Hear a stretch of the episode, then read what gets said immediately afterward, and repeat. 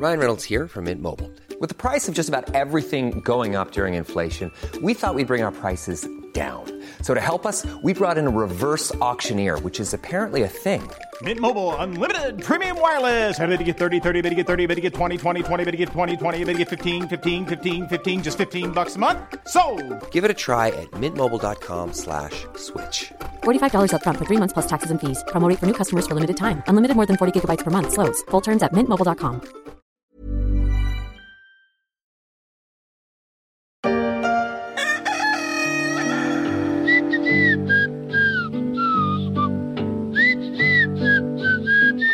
La vie à la campagne, la belle vie pour qui veut goûter au calme et à la vie saine, sans pollution ou si peu, sans embouteillage et sans vie nocturne bruyante, hormis peut-être le concert des grenouilles en période de reproduction. Une vie rêvée et pourtant, la campagne française se vide. De nombreuses petites villes et villages perdent chaque année des habitants, alors que les commerces ont déserté les centres-villes. On en a déjà parlé dans la story. Comment faire bouger des choses? Peut-être en demandant aux coqs.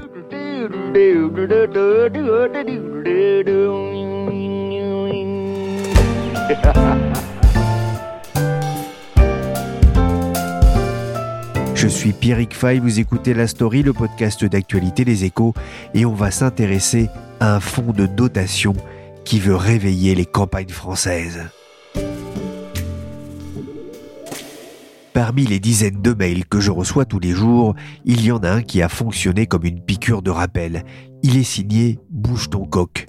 L'organisation qui veut faire bouger la ruralité a lancé une collecte solidaire avec l'Association des maires ruraux de France et Monépi. Son objectif, lever des fonds pour créer 2000 épiceries associatives et citoyennes dans les villages de France, un financement de 4 millions d'euros d'ici à la fin 2021. Et si je te demande euh, en plus des cacahuètes, Oui le costume bleu là qui est joli, et Oui. que je te paie plus tard, tu vas pas me dire que c'est possible Oui, oui, bien sûr, voilà. Regardez. Vous allez faire la signature, voilà.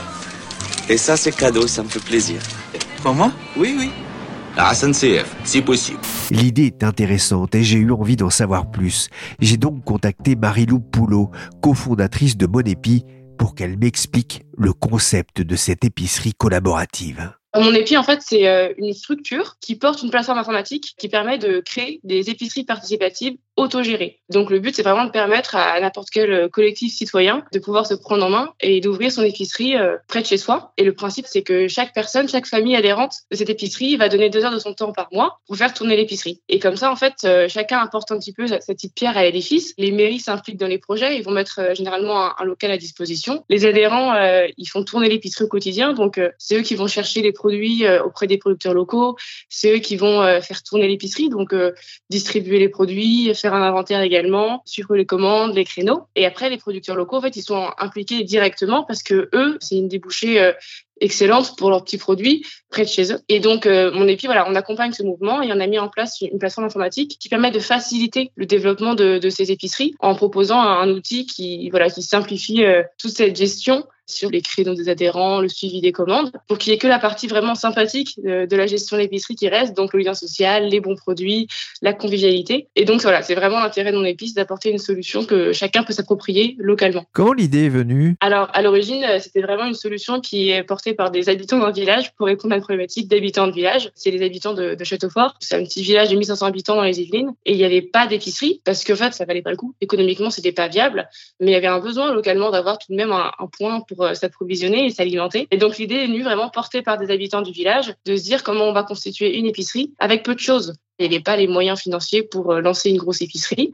Et donc voilà, le, but c'était de, de penser un modèle à partir de, ce qu'on avait. Donc bah, le local, la mairie peut en prêter un. Et après, tout le monde s'organise, tout le monde met un peu de temps, tout le monde va récupérer les produits euh, à proximité. Et avec un petit outil informatique au début euh, très très simple qui a été développé par différents adhérents, on est parti là-dessus. Et après, en fait, il y a, d'autres villages voisins qui ont trouvé l'idée géniale et qui ont voulu aussi avoir leur épicerie participative près de chez eux.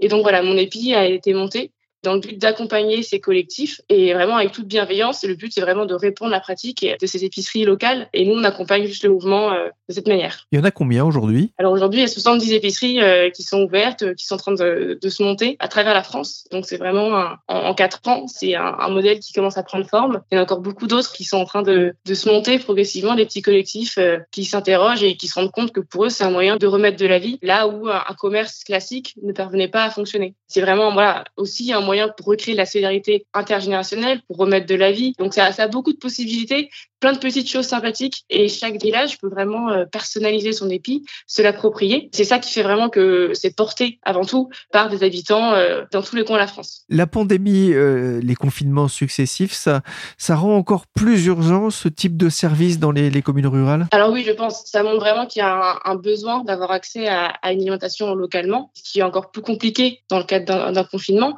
Et les épis, pour le coup, c'est qu'ils ont pu vraiment faire preuve de résilience parce qu'on peut se réorganiser. Quand le commerce détenu par des habitants, s'il faut mettre en place d'autres règles, se aider les personnes les plus fragiles, on peut le faire. Parce qu'en fait, on a vraiment les clés c'est son propre commerce en fait, c'est son épicerie. Et donc on a vu toutes sortes de, de, créativité, de solidarité au cours des confinements qui montrent que voilà, l'épi pour le coup, c'était euh, une solution résiliente et qui a bien passé ces confinements et qui a permis aussi de resserrer les liens et de montrer que voilà, même dans les périodes difficiles, euh, il y a des choses très belles qui peuvent fonctionner localement. Quels sont vos objectifs avec cette opération avec Bouge ton coq? Alors le but en fait, c'est d'ouvrir le maximum d'épis pour euh, remettre de la vie en fait dans tous les villages, que chaque village puisse se rendre compte qu'ils ont les clés en main pour pouvoir remettre de la vie. Et c'est vrai que c'est quelque chose qu'on voit, euh, beaucoup de villages, ils sont assez démunis. Pour s'alimenter, il faut faire euh, peut-être 25 km. Il n'y a aucun commerce, aucun lieu de convivialité. Et c'est terrible. La France souffre. Les villages en France souffrent aussi de ça. Et là, c'est un moyen de se rendre compte que rapidement, en, quelques semaines, quelques mois, on peut remettre vraiment l'énergie incroyable. On peut s'alimenter, on peut recréer des liens. Et donc voilà, montrer qu'il y a une solution qui est possible et qui est accessible vraiment sans investissement. C'est vraiment un tout petit coup d'entrée pour lancer le local, pour lancer l'activité. Et après, le modèle des épis, en fait, ce qui est vraiment intéressant, c'est qu'il fonctionne avec un seuil de rentabilité à zéro. Donc, il n'y a pas de risque. Et ça, c'est aussi euh, ce qui est clé. C'est vraiment euh, les adhérents qui vont recharger leur compte pour faire leurs commandes, qui font la trésorerie pour l'épicerie. Il n'y a pas besoin d'investir pour les stocks, il n'y a pas de perte. C'est un groupement d'achat et l'outil permet juste de simplifier tous les liens qui sont un peu plus compliqués et qui pourraient faire peur. Là, en fait, l'outil informatique prend en charge cette partie-là pour juste laisser le côté vraiment sympathique de quel produit local je vais mettre dans les rayons et prendre un peu de temps pour participer, voir, euh, voir les habitants. Donc voilà, c'est ce seuil de rentabilité fait qu'il n'y a pas de risque et on peut se lancer et très vite changer euh, son village. On voit que ça fonctionne avec euh, des, des bénévoles. C'est aussi le cas euh, justement de ceux qui ont conçu cette plateforme? Alors, mon épi, pour le coup, c'est vrai qu'on travaille aussi un peu comme les épis. L'entreprise est structurée comme les épis de manière participative, c'est-à-dire que nous-mêmes, en travaillant pour mon épi, bah voilà, on, on, prend des tâches, des créneaux, et c'est vrai que c'est pas un travail où on est à, à temps plein. C'est une activité à côté pour montrer, voilà, on peut proposer des solutions intéressantes, aussi bien d'un point de vue local pour un épi que d'un point de vue d'entreprise, où voilà, c'est pas un temps plein, mais par contre on crée des choses incroyables parce que on se diversifie, c'est horizontal, chaque épi contribue, on s'appuie vraiment sur différents acteurs et c'est avec ce groupement d'acteurs, des collectifs, des citoyens, des collectivités, des entreprises, des producteurs, des entreprises, qu'on peut créer un tissu euh, économique un peu un peu différent et qui est vraiment intéressant. Parce que voilà c'est pas du temps plein et ça rend ça encore plus beau. J'ai cru comprendre aussi euh, que bah, tout le monde était gagnant euh, finalement, y compris les clients parce que les, produits étaient peut-être moins chers qu'ailleurs? Exact. En fait, comme c'est des, groupements d'achat citoyens, c'est des prix gros qui sont effectués parce qu'on va acheter des quantités pour peut-être 50, 100 familles. Donc c'est des prix qui sont plus intéressants et en plus il y a pas de marge. C'est directement un achat entre les citoyens et le producteur local. Et donc, en fait, sans intermédiaire, on peut trouver des produits qui sont excellents, de très grande qualité, des produits locaux, qui peuvent devenir compétitifs avec des produits de grande distribution. Et ça, c'est vraiment important pour montrer voilà, des bons aliments peuvent se retrouver dans nos épiceries à un prix qui devient abordable. Et grâce à un système qui, voilà, qui supprime, par contre, euh, la grande distribution. Et ça aussi son intérêt d'un point de vue euh, écologique. Voilà, il y a une empreinte euh, carbone qui est un peu plus faible parce que il n'y a pas autant de, de, transport dans tous les sens, on mutualise les commandes. Donc ça, c'est un véritable intérêt. Et c'est pour ça que ça peut se développer aussi. C'est parce que c'est attractif économiquement aussi. C'est un modèle économique qui peut fonctionner. Qui sont les, les, épicuriens, je les appelle comme ça, ces épiciers solidaires? Alors, c'est tous les habitants d'un village. C'est vraiment euh, de la famille assez classique aux retraités, aux, aux, plus jeunes. On voit dans les épiceries Le samedi matin, c'est vraiment le jour emblématique, je pourrais dire, où toutes les familles se croisent, les retraités, les plus anciens, les plus jeunes. C'est une énergie qui est magique. En fait, c'est n'importe qui. Un épi, ça peut être porté par n'importe qui, par tous les habitants. Et c'est ça qui rend euh, vraiment ce projet intéressant. Il n'y a pas besoin d'être cadre supérieur, euh, tout le monde peut le faire. Le but de l'épi, c'est ça. Et mon épi accompagne aussi à la création, à l'ouverture, pour bien peaufiner et permettre que l'épi constitué dans le village corresponde vraiment aux besoins du village. Il peut s'avérer, par exemple, qu'il y ait une boulangerie à proximité. Et bien, dans ce cas, on va faire attention à ne pas avoir de en épicerie le jour où la boulangerie tourne, etc. En fait, on s'adapte localement aux spécificités pour bien s'intégrer dans un tissu local et complémenter en fait l'offre locale. En créant 2000 épiceries, Mon Épi et Bouge ton coq espèrent faciliter le quotidien de 400 000 consommateurs avec l'espoir de réduire aussi de 85% les émissions de CO2 pour les achats de première nécessité. En moyenne, les habitants de ces villages auraient en effet besoin de parcourir 24 km pour aller chercher ces produits. Les clients de ces épiceries pourraient dépenser environ 60 millions d'euros localement.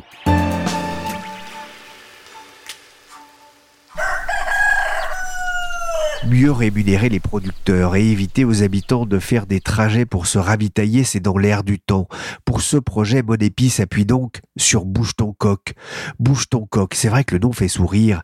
Je me souviens il y a quelques mois les avoir rencontrés dans l'un des halls du Salon de l'Agriculture. Je m'y étais rendu pour rencontrer le propriétaire de la vache égérie du salon pour parler du métier d'agriculteur en pleine période d'agribashing et j'avais profité de l'occasion pour prendre rendez-vous avec Emmanuel et Christophe Brochot pour discuter du concept de leur plateforme. C'était avant que les confinements successifs ne donnent des envies d'aller voir ailleurs à de nombreux citadins. On s'est installé près d'un stand, on a discuté pour savoir lequel des frères allait jouer le rôle de porte-parole. C'est tombé sur Emmanuel Brochot, cofondateur de Bouge ton coq, un drôle de nom, je le disais, mais une ambition bien ancrée dans la terre au service des maires ruraux. Le concept de Bouge ton coq part d'abord d'une conviction. Notre conviction, c'est que la société ne tient que par le plus petit de ses maillons. Et le plus petit maillon de la société, pour nous, c'est le village.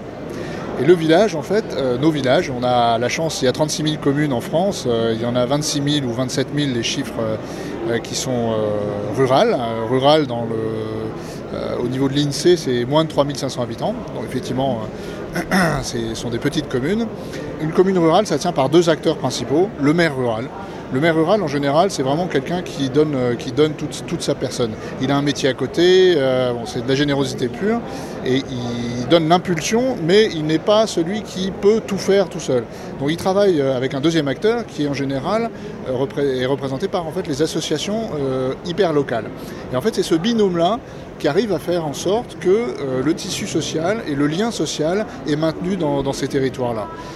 Notre idée, c'est que euh, on parle souvent de la ruralité en, mettant, euh, en les mettant à l'index euh, les problèmes de la ruralité. C'est vrai qu'il y a plein de problèmes, mais il y a aussi plein de solutions sous-jacentes qui ne demandent qu'à éclore. Il y a une énergie folle, il y a un nombre d'idées, d'initiatives qui sont incroyables. Donc c'est très très riche la ruralité.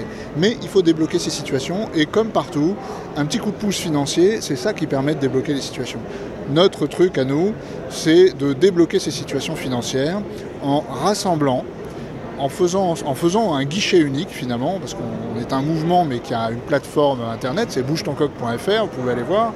Et sur bougetoncoq.fr, vous verrez qu'on collecte de l'argent par le don, uniquement par le don, auprès des citoyens, auprès des entreprises et auprès des pouvoirs publics. Et ce sont ces trois composantes de la nation qu'on essaye de réconcilier autour d'une problématique qui est de débloquer les initiatives et les énergies des villages. C'est une forme de financement participatif, le fameux crowdfunding Alors, je préfère financement participatif à crowdfunding parce qu'on n'est pas du crowdfunding. Je, vais, vous donner juste un exemple. Encore une fois, tout a sa raison d'être, donc c'est une pierre dans le jardin de personne. Le crowdfunding, c'est euh, en général du local vers le local. Euh, quand vous portez un projet euh, sur une plateforme de crowdfunding, 60 à 70 du financement provient de votre propre réseau. Premier cercle, deuxième cercle, c'est-à-dire vos amis, les amis de vos amis. Quand on est dans la ruralité, on a moins de réseau qu'ailleurs. Et quelque part, c'est un peu la double peine. Donc, nous, on a considéré qu'il euh, fallait faire autrement et qu'un un de nos enjeux, une de nos ambitions pour capter un maximum de financement, c'est de donner un visage à cette ruralité. Donc, on collecte en national. je vous donne un exemple, par exemple. Si vous êtes un donateur, vous voulez donner pour les personnes âgées, vous avez par exemple les petits frères des pauvres, vous savez où donner. Vous les donnez pour le cancer, vous avez la Ligue contre le cancer. Je donne juste deux exemples. Mais ces causes-là ont des visages. La ruralité n'a pas de visage.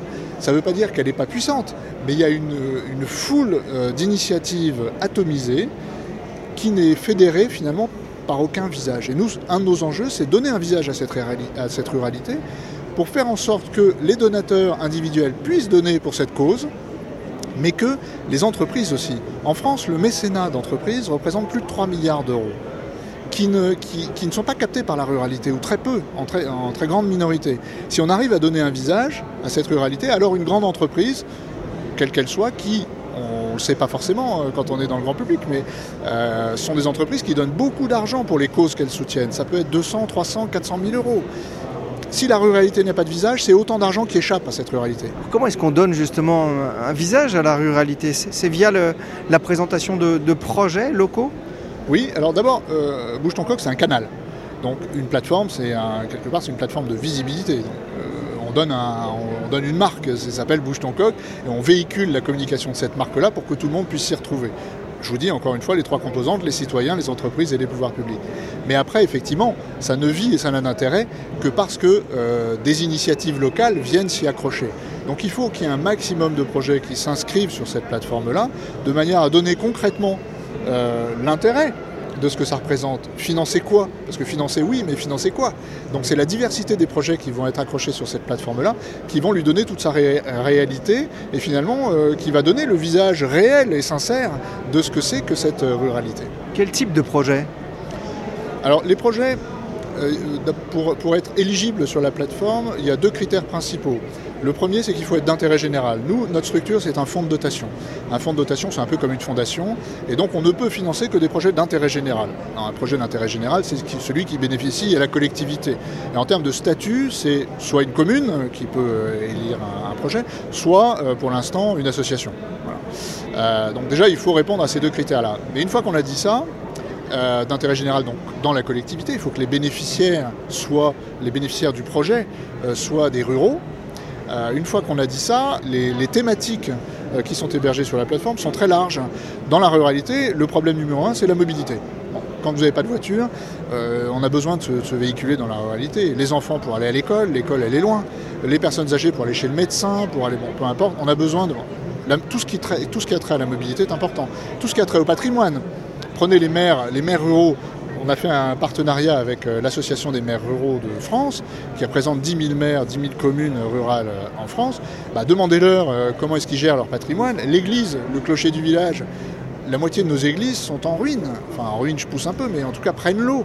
Donc ça, c'est sur une petite commune qui n'a pas de budget, et c'est de la responsabilité du maire. Comment est-ce qu'il fait pour... Donc, des problématiques de patrimoine, mais des problématiques de santé. On a combien de fois parlé des déserts médicaux dans la ruralité? Cette diagonale du vide et donc euh, la problématique médicale, mais la problématique de lien social, la problématique de la culture dans les, territoires ruraux. En fait, on s'aperçoit qu'en France, quand on analyse un peu le truc, et je suis un peu caricatural parce qu'on n'a pas le temps de développer, mais on est dans un pays, dans, on va dire en Europe, euh, même dans l'Occident, qui résonne par la densité, par le nombre. Quand vous avez du monde dans un endroit, alors vous avez les services qui vont avec. Quand vous avez plus personne, bah, les services disparaissent. Et en fait, on nous a fait croire pendant des générations que la solution était dans les, mégalopoles. Donc en fait, on a désertifié nos campagnes. Et aujourd'hui que l'imaginaire s'est renversé, ce qui est le cas, aujourd'hui 80%, même 81%, je crois que c'est une étude de famille rurale, je crois que c'est 81% des Français estiment que le village est l'endroit rêvé pour, euh, faire sa vie. C'est quand même, on n'est pas à la marge, 80%, c'est monstrueux. Et aujourd'hui, on a plus de 100 000 personnes qui fuient les villes pour aller s'installer dans les campagnes. Donc on voit bien que l'imaginaire s'est renversé, mais vous êtes un urbain et vous vous dites, moi, mon bonheur, il est à la campagne. Bah, très bien, mais il faut de l'activité à la campagne. Euh, on n'a plus de commerce, on n'a plus de services. Alors, il faut remettre tout ça en marche. Et Bouge ton coq, l'objectif, c'est de donner du fluide pour débloquer les situations locales, les initiatives locales qui sont légion, de telle sorte que ce rééquilibrage territorial puisse avoir lieu. Voilà, c'est ça.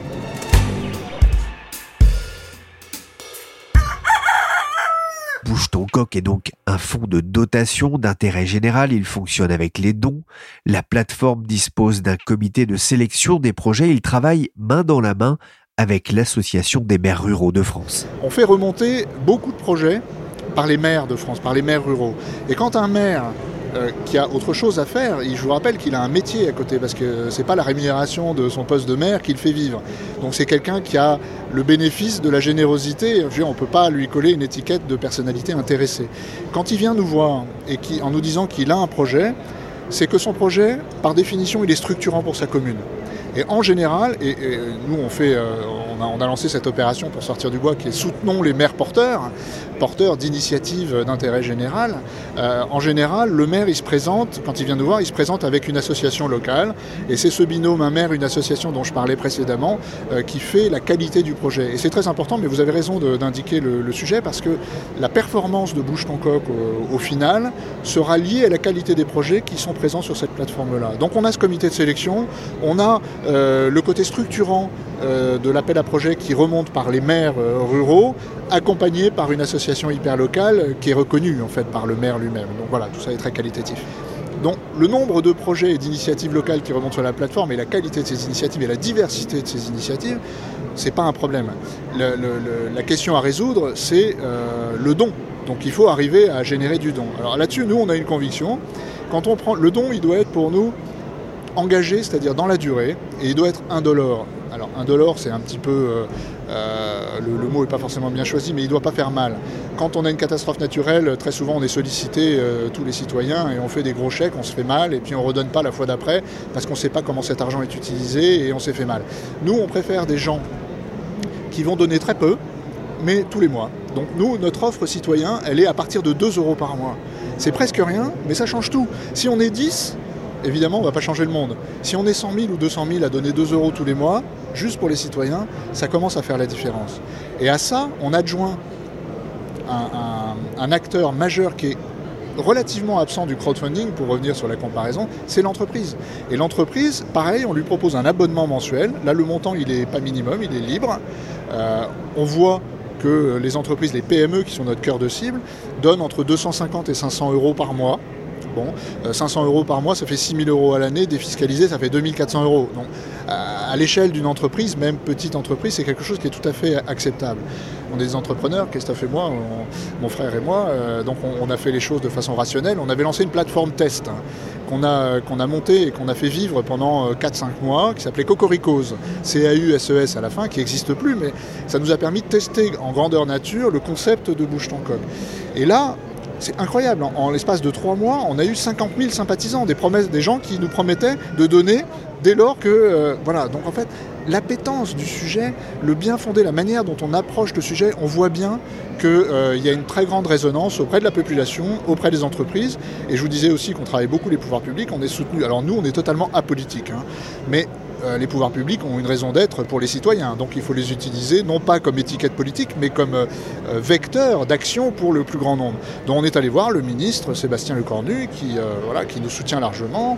son cabinet est adorable d'ailleurs et, nous demande des nouvelles et nous ouvre des portes. Il ne nous donne pas d'argent, mais il nous ouvre des portes. S'ils nous entendent, on serait ravis qu'ils nous donnent de l'argent. La Banque des Territoires, par exemple, qu'on est allé voir aujourd'hui, ne nous a pas encore donné d'argent, mais elle aurait toute sa place sur Bouche ton coq. Et là, on les interpelle, on les attend. Euh, Justement, comment est-ce que vous, vous rémunérez Alors nous, on est euh, un fonds de dotation, finalement, c'est un peu comme une association. Alors une association, ça fonctionne comment euh, Ça récolte des dons, ça redistribue pour la cause un pourcentage des dons, qui en général est important, et ça conserve un pourcentage des dons pour financer les frais de fonctionnement et les frais de collecte. Nous, on a pris le parti de redistribuer au moins 80% de nos dons. Euh, ça veut dire prendre, euh, conserver 20% euh, des dons au maximum pour les frais de fonctionnement et les frais de collecte. Comme on est une, jeune association, si vous voulez, qu'on n'a pas de notoriété, on est obligé de mobiliser un peu de fonds. Mais l'objectif, c'est que ce soit dégressif et que ce soit le moins possible. Évidemment, on est d'intérêt général, on n'est pas là pour... voilà.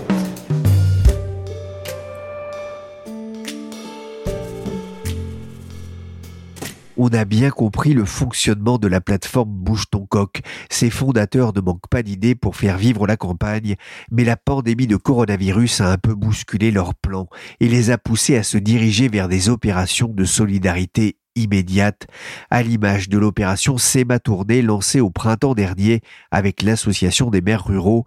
Elle a permis de distribuer des chèques de 1500 euros à près de 400 petits commerçants, artisans ou producteurs locaux pour les aider à passer ce mauvais moment, à l'image de Sébastien, patron d'un bar itinérant dans le Cher. J'habite à Couy et tous les soirs, je vais dans des villages différents pour faire revivre ces villages. Mais suite au Covid-19, comme beaucoup, j'ai dû fermer et donc je n'ai plus de revenus et je ne peux plus payer toutes mes factures, assurances, crédits, nourriture, etc.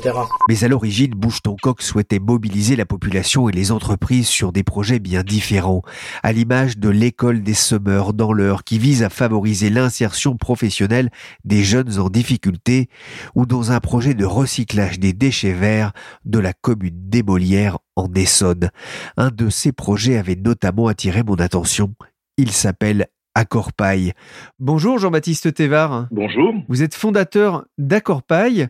En quoi consiste ce projet que vous menez à, à Pezou dans le Loir-et-Cher? Alors il s'agit de mettre en place une unité de fabrication de bottes de paille adaptées à la construction. En collaboration avec euh, la mairie de Pezou, nous souhaitons valoriser la paille produite sur le territoire pour en faire un matériau de construction. Aujourd'hui, on peut utiliser la paille telle qu'elle est, sortie de la botteleuse sur des dimensions standards. Mais le monde du bâtiment n'a pas prévu dans ces dimensions de matériaux qu'on allait mettre des bottes de paille dedans.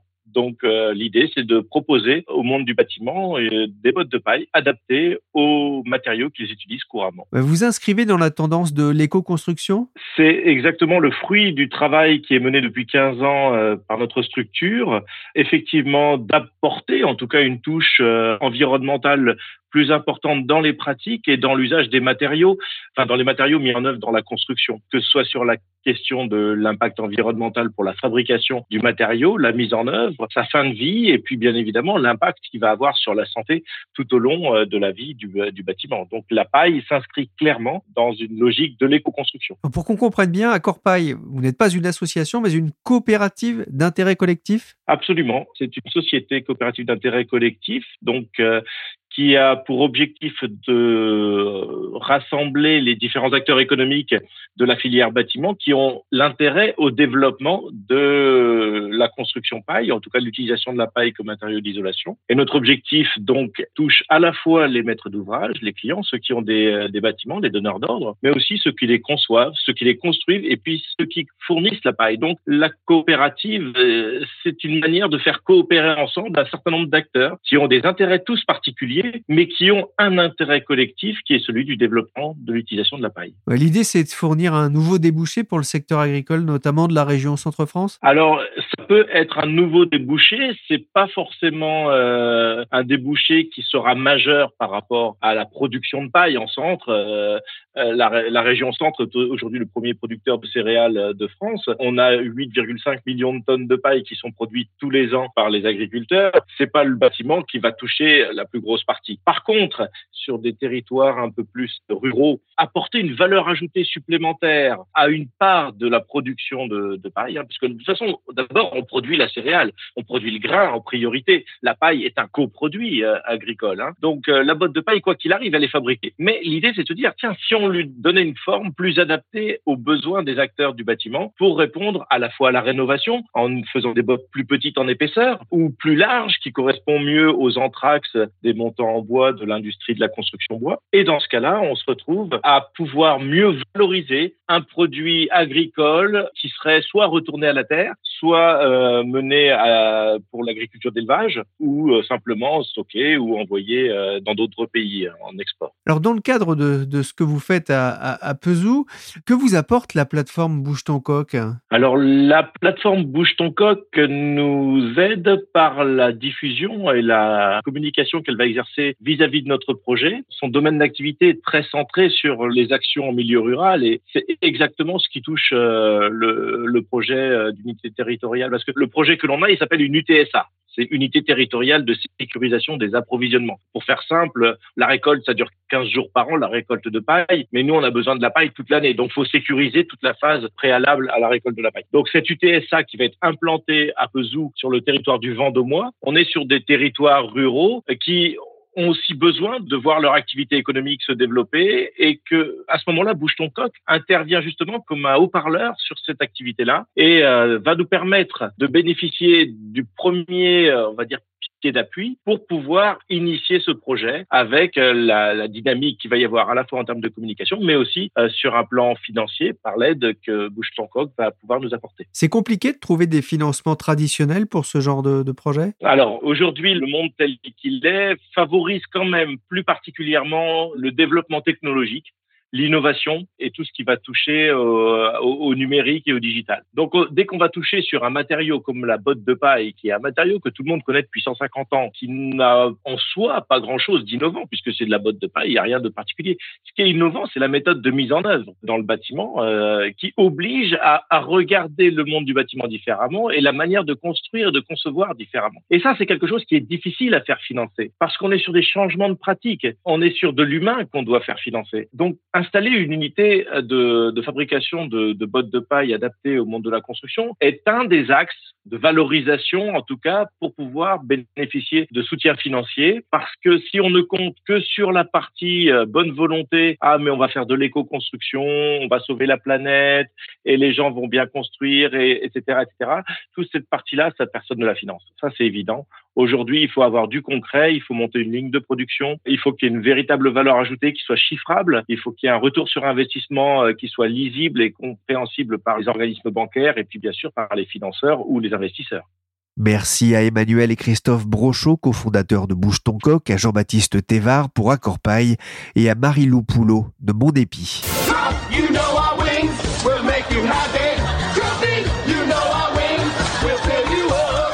Désolé, mais chaque fois que je prononce le mot bouche ton coq, il me revient en tête ce sketch incroyable de la télé américaine d'un Donald Trump, pas encore président, mais chantant au milieu de comédiens déguisés en poulet. La story s'est terminée pour aujourd'hui. L'émission a été réalisée par Willy Gann, chargé de production et d'édition Michel Varnet. Vous pouvez retrouver le podcast d'actualité des échos sur toutes les plateformes de téléchargement et de streaming de podcasts. N'hésitez pas à vous abonner et à partager vos émissions préférées. Pour l'actualité en temps réel, rendez-vous sur leséchos.fr.